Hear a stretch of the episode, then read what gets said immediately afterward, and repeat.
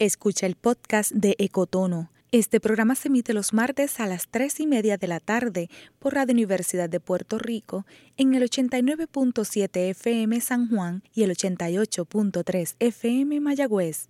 Todo mundo de música e información.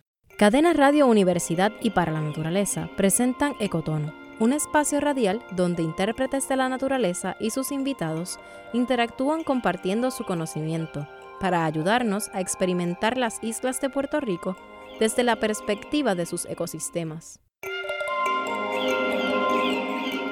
Mi nombre es Débora Rodríguez y soy una voz para la naturaleza. Les doy la bienvenida a Ecotono, un espacio radial en el que los invitamos a escuchar con curiosidad el mundo natural de nuestras islas y a religar sus días con lo que ocurre en él. Calibren bien sus sentidos que ahora vamos a experimentar la naturaleza de una manera diferente. ¿Qué llega a tu mente cuando escuchas la palabra manglar? No lo pienses mucho. Di lo primero que pensaste. Uno, dos y tres. De seguro te transportaste a la costa y recordaste el terreno húmedo y el fuerte olor a podrido. Aunque parezca desagradable, este ecosistema está compuesto por árboles de mangle que proveen muchos servicios esenciales para el bienestar de todos. Hoy me acompaña Astrid Cordero, intérprete ambiental en la región este de Para la Naturaleza. Astrid, gracias por llevarnos a conocer uno de los ecosistemas más interesantes que hay en la isla. Claro que sí, Débora, para mí es un placer estar con ustedes hoy y llevarlos a conocer uno de mis lugares favoritos. Hoy nos encontramos en la Reserva Natural Cabezas de San Juan en Fajardo. Es un lugar mágico al noreste de nuestra isla que protege diferentes ecosistemas como lo es el bosque de mangle, el bosque seco, playas arenosas y rocosas, praderas de hierbas marinas, y arrecifes de corales y una laguna bioluminiscente que brilla en las noches al mover el agua, así como hay pocas en el mundo. Estoy acompañada de Noel Rivera, uno de los intérpretes ambientales que trabaja aquí en la Reserva Natural. Pero dejemos que sea él quien se presente y nos hable un poco de él. Hola, mi nombre es Noel Rivera. Eh, estudié biología, el, el, bachillerato de manejo de vida silvestre en la Universidad de Puerto Rico en Humacao y desde el 2005 llevo trabajando en para naturaleza en la Reserva Natural Cabezas de San Juan. Noel es alto, delgado y tiene el color del café con leche en su piel. Es uno de los intérpretes ambientales que ofrece recorridos guiados en la Reserva Natural y ha trabajado en proyectos como Árboles Campeones y Mapa de Vida. Hoy nos lleva a conocer de cerca el majestuoso bosque de Mangle, desde el paseo tablado donde conoceremos a los protagonistas de este lugar, los árboles de mangle. ¿Sabías que en Puerto Rico existen cuatro especies de mangle?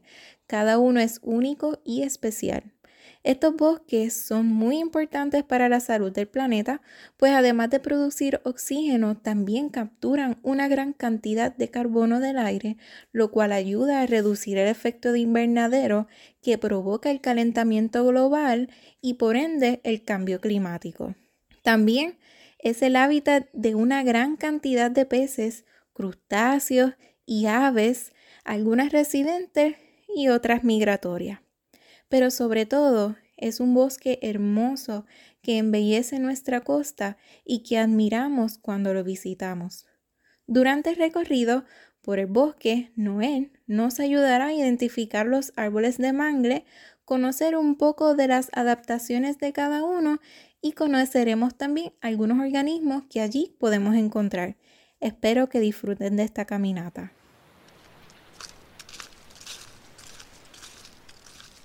Al llegar a la reserva natural, cayó la lluvia, lo que nos hizo esperar un poco sentados en los bancos de la entrada al paseo tablado. Y como es normal cuando llueve en estos espacios, llegaron los mosquitos. ¿Cómo molestan, verdad?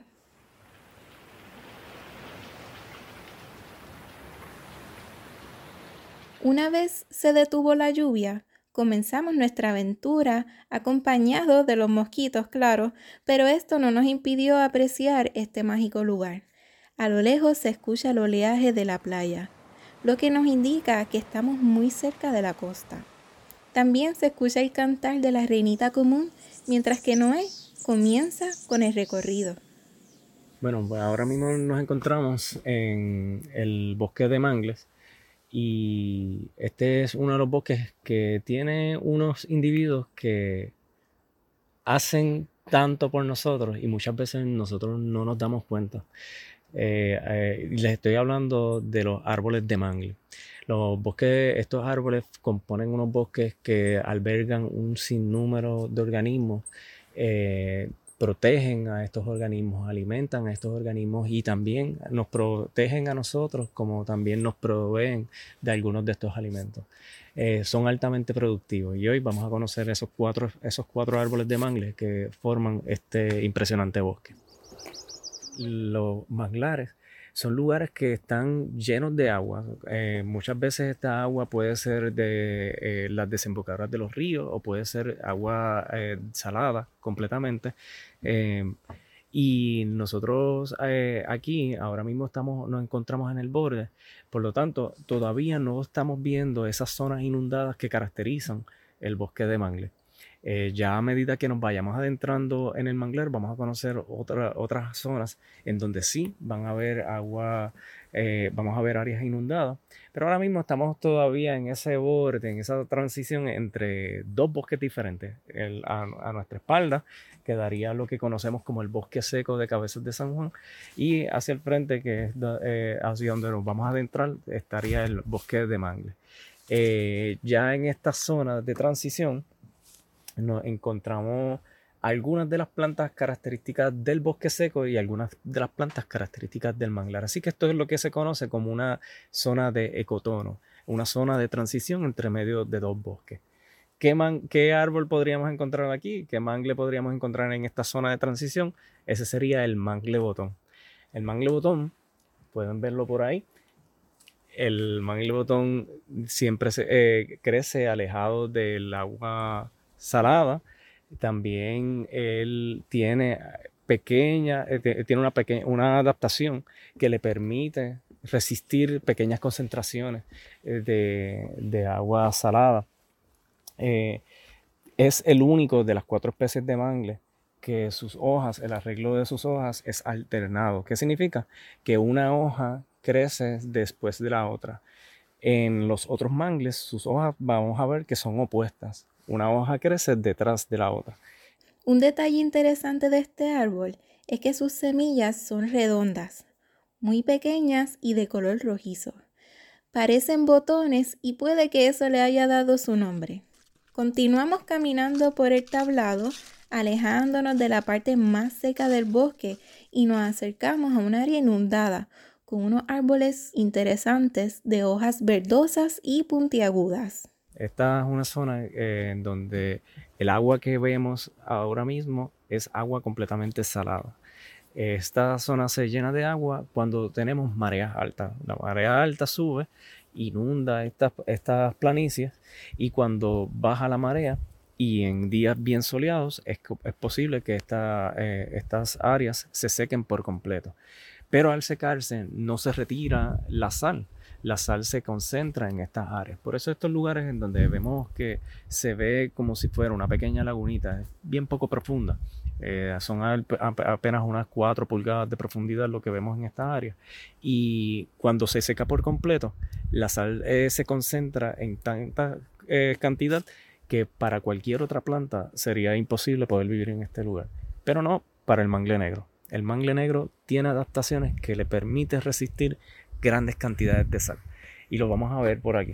El mangle negro, sus hojas tienden a ser lanceoladas, largas, puntiagudas y tiene dos colores, dos tonalidades de verde diferentes. Por un lado de la hoja eh, es un poco más oscuro y por el otro es un tono claro.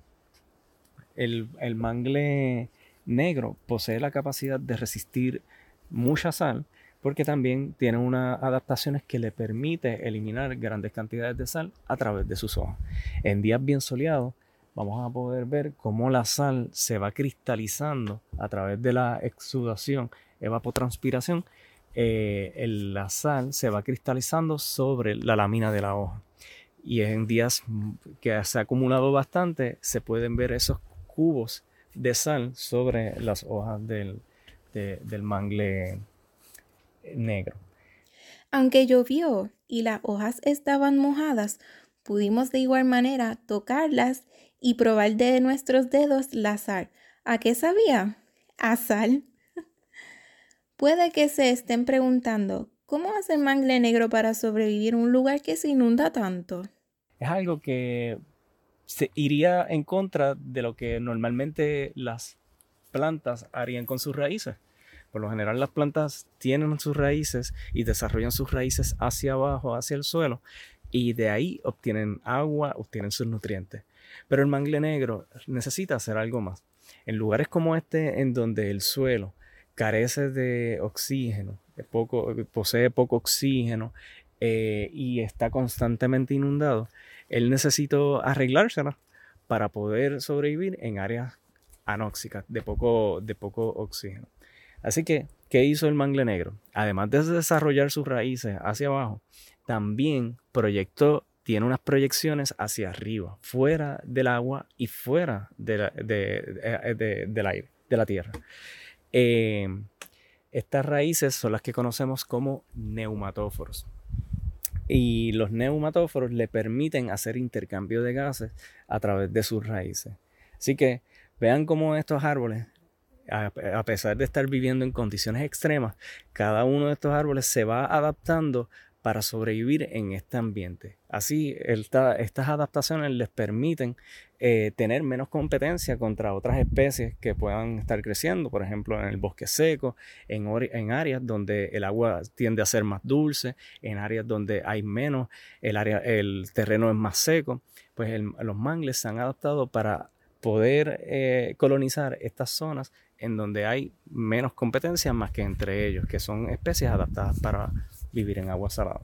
Oye, Noel, ¿y por qué se llama mangle negro? Hay varias, varias opiniones de, de por qué se le conoce como mangle negro. Algunas personas pueden decir que Tal vez se le conoce como mangle negro por su tronco. Su tronco, la corteza, a veces tiende a tener una coloración un tanto más oscura que los otros mangles. Pero también algo bien característico del mangle negro es que cuando sus hojas se van secando, algunas hojas se tornan bien oscuras, como puedes ver por ahí. Aquí vemos que el, del, el verde se fue secando la hoja y fue tornándose un marrón bien oscuro al punto de que en ocasiones se ve casi negro ese, ese marrón oscuro.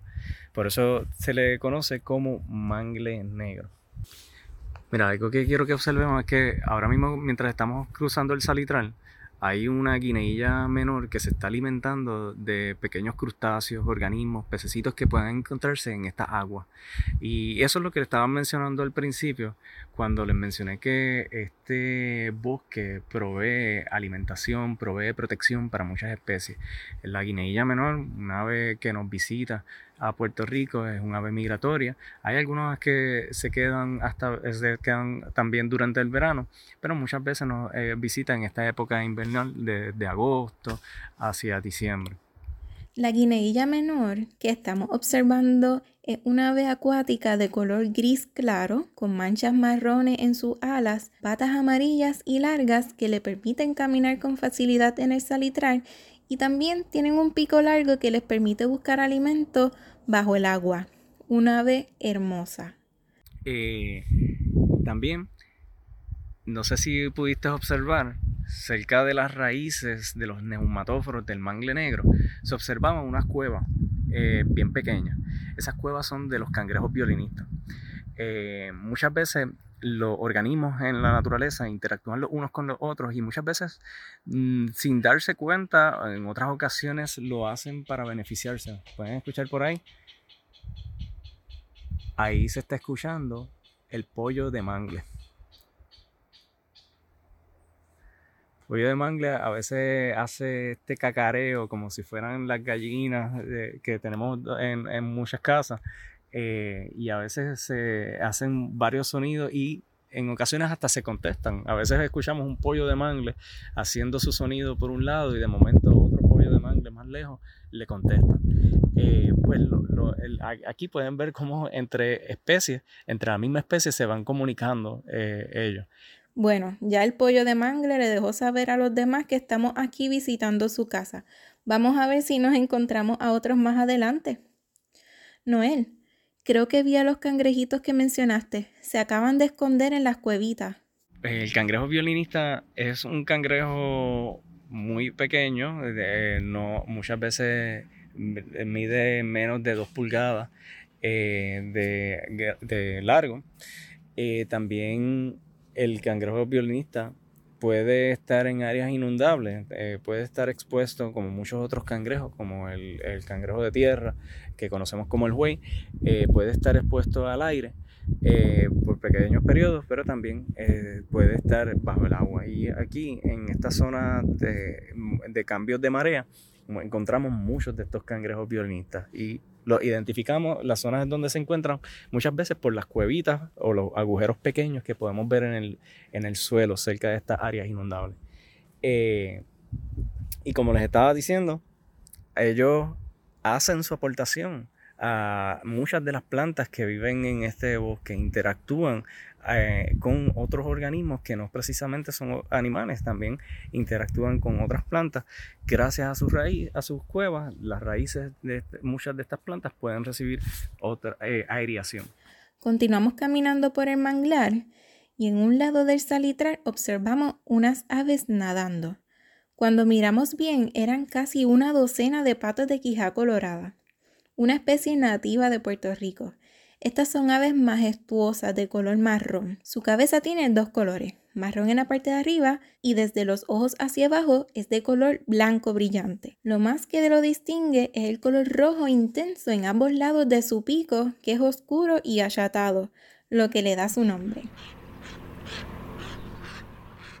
Para nosotros es asombroso poder ver esta especie aquí porque es una especie vulnerable eh, que se debe proteger.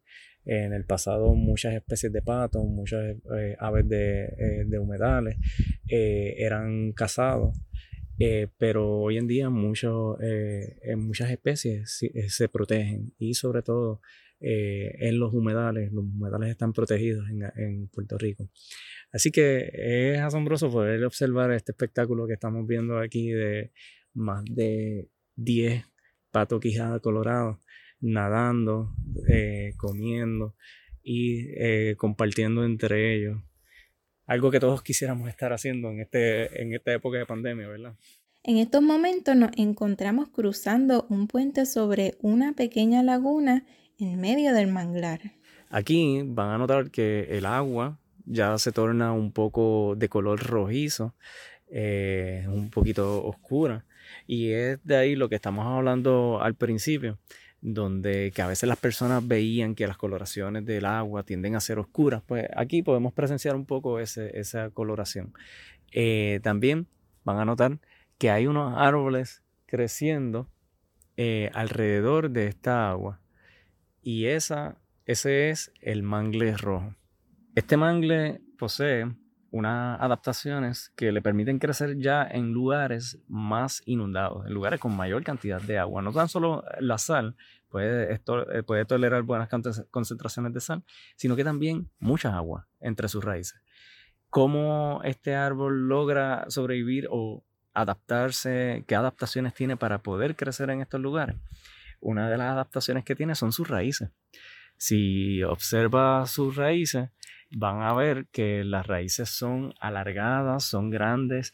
A este árbol como si fueran especies de zancos o como si fueran patas de pollo eh, que se extienden hacia el agua. Algo bien interesante de las raíces de este árbol es que no solamente son raíces que crecen en la parte de abajo del árbol, en la base, sino que eh, raíces pueden ir creciendo desde cualquiera de sus ramas. Esta, aún la rama más alta puede desarrollar una raíz que se va a extender por el aire hasta, hasta el suelo, en este caso al agua y luego al suelo, y de esa manera le ancla ayuda al árbol a crear un soporte para poder vivir en lugares con mucha agua y en lugares con suelos inestables. Increíble cómo estos árboles se adaptan de una manera asombrosa a su hábitat para poder sobrevivir en lugares como este. El suelo de este lugar, aunque les mencioné que aquí ya había mayor cantidad de agua, hay alrededor de unos 3 a 4 pies de profundidad, pero si observan el suelo, van a ver que se compone de hojas, mucha materia orgánica, algas, organismos que se han acumulado, eh, sedimentación que se ha ido acumulando por años en este lugar. Así que es un suelo inestable. Si nosotros tocáramos ese suelo, no tan solo se nos va a hundir la mano, sino que también eh, al tocarlo, al tacto, se siente eh, resbaloso, baboso, es un suelo bien, bien blando. No tan solo eso, sino que esa mano, al sacarla, va a estar bien perfumada a descomposición. Esa descomposición produce nutrientes para un sinnúmero de organismos. Eh, aquí hay bacterias que van descomponiendo esta materia orgánica, hay peces, cangrejos eh, que se van alimentando también de esta materia orgánica. Eh, a su vez, estos lugares, esta, este, esta especie de laguneta, sirve como un gran criadero para muchas especies pequeñas, sobre todo juveniles, crías de organismos que muchas veces vemos en su etapa de adulto, mar afuera o en nuestras costas. Aquí van a ver cómo el mangle rojo está haciendo una de las funciones que les mencioné al principio. Está protegiendo un sinnúmero de organismos, es un refugio de vida silvestre. En este caso, para muchos de los organismos acuáticos que llegan hasta esta zona. Vamos a ver que la hoja es grande, ovalada, y estas hojas son tal vez las que dan parte del color que, hoy, que ahora mismo estamos viendo en el agua, porque cuando se van secando van a ir viendo, van a ver en el árbol que las hojas primero se ponen amarillentas, luego anaranjadas, luego rojizas y caen al agua. Eso es característico en el mangle rojo, porque este árbol dentro de su corteza, eh, en, en sus hojas, contiene lo que se conocen como taninos y los taninos tienen esta coloración rojiza. Noel, ¿Cómo es el fruto de este mangle y cómo se reproduce? ¿Sucede de la misma manera que en los demás árboles de mangle? El fruto del mangle rojo se desarrolla más grande que las otras especies. En el mangle negro eh, tenía una, el fruto era achatado, era redondo, eh, era como una bichuela eh, un poquito puntiaguda y en el caso del mangle rojo su fruto es como una especie de cono pero la semilla que se encuentra en su interior, en el interior del fruto, no crece una vez cae del árbol el fruto.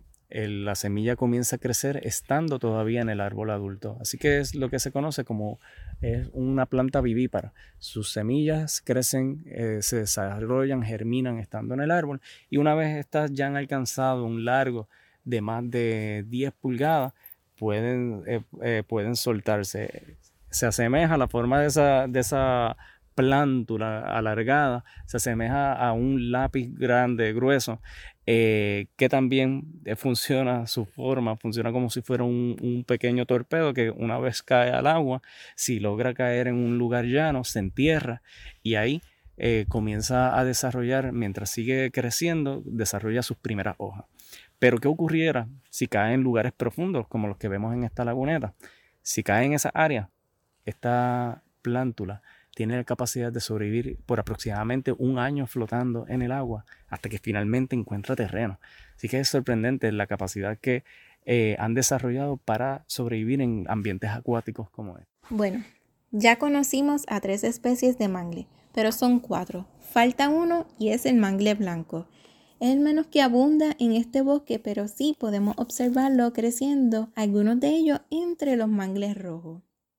Las hojas son eh, eh, opuestas como las otras especies de mangle, como el negro, como el mangle rojo, donde las hojas crecen una detrás de la otra. También algo que podemos notar en las hojas es que poseen dos glándulas en la base de las hojas, en el peciolo de la hoja, eh, donde podemos observar unas protuberancias, como si fueran dos pequeños chichoncitos más claros que el color del tallito de la hoja.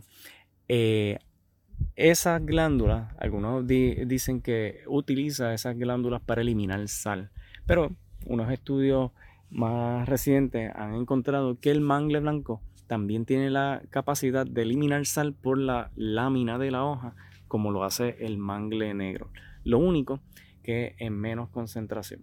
Sin duda, muy importante cuidar de nuestros bosques de mangle, pues como hemos aprendido, nos proveen protección, pues son la primera línea de defensa que tenemos cuando somos atacados por tormentas, huracanes y fuertes marejadas. Gracias Noel por este recorrido que sé que transportó a muchos desde sus casas al bosque y que también nos permitió aprender a valorar más nuestros espacios naturales. Cuidemos de, ellos y aseguremos nuestros bosques para el disfrute de futuras generaciones. Recuerden, nosotros dependemos de la naturaleza, pero ella depende en que nosotros también cuidemos de ella. Débora, ¿qué te pareció el recorrido? Súper interesante. Muchas gracias Astrid y Noel por llevarnos a conocer el bosque del manglar. Si quieres conocer a Astrid y a Noel, visita las redes sociales de Para la Naturaleza. Escríbenos a ecotono.paralanaturaleza.org con tus comentarios, preguntas o sugerencias después de cada programa los martes de 3 y 30 a 4 de la tarde. Este programa fue editado por Laura Cintrón Ramos de Para la Naturaleza y Aitza Santos de Radio Universidad.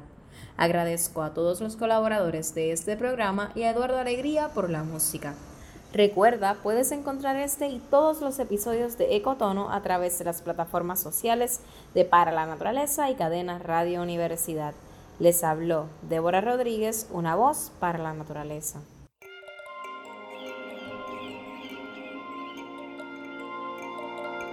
Gracias por escuchar Ecotono, un espacio radial donde intérpretes de la naturaleza y sus invitados comparten su conocimiento, ayudándote a experimentar las islas de Puerto Rico desde la perspectiva de los organismos que le dan vida.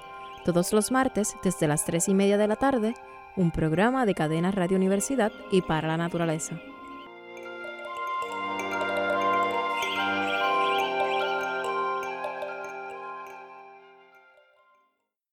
Acaba de escuchar el podcast de Ecotono. Le invitamos a que nos sintonice los martes a las 3 y media de la tarde por Radio Universidad de Puerto Rico en el 89.7 FM San Juan y el 88.3 FM Mayagüez. Todo un mundo de música e información.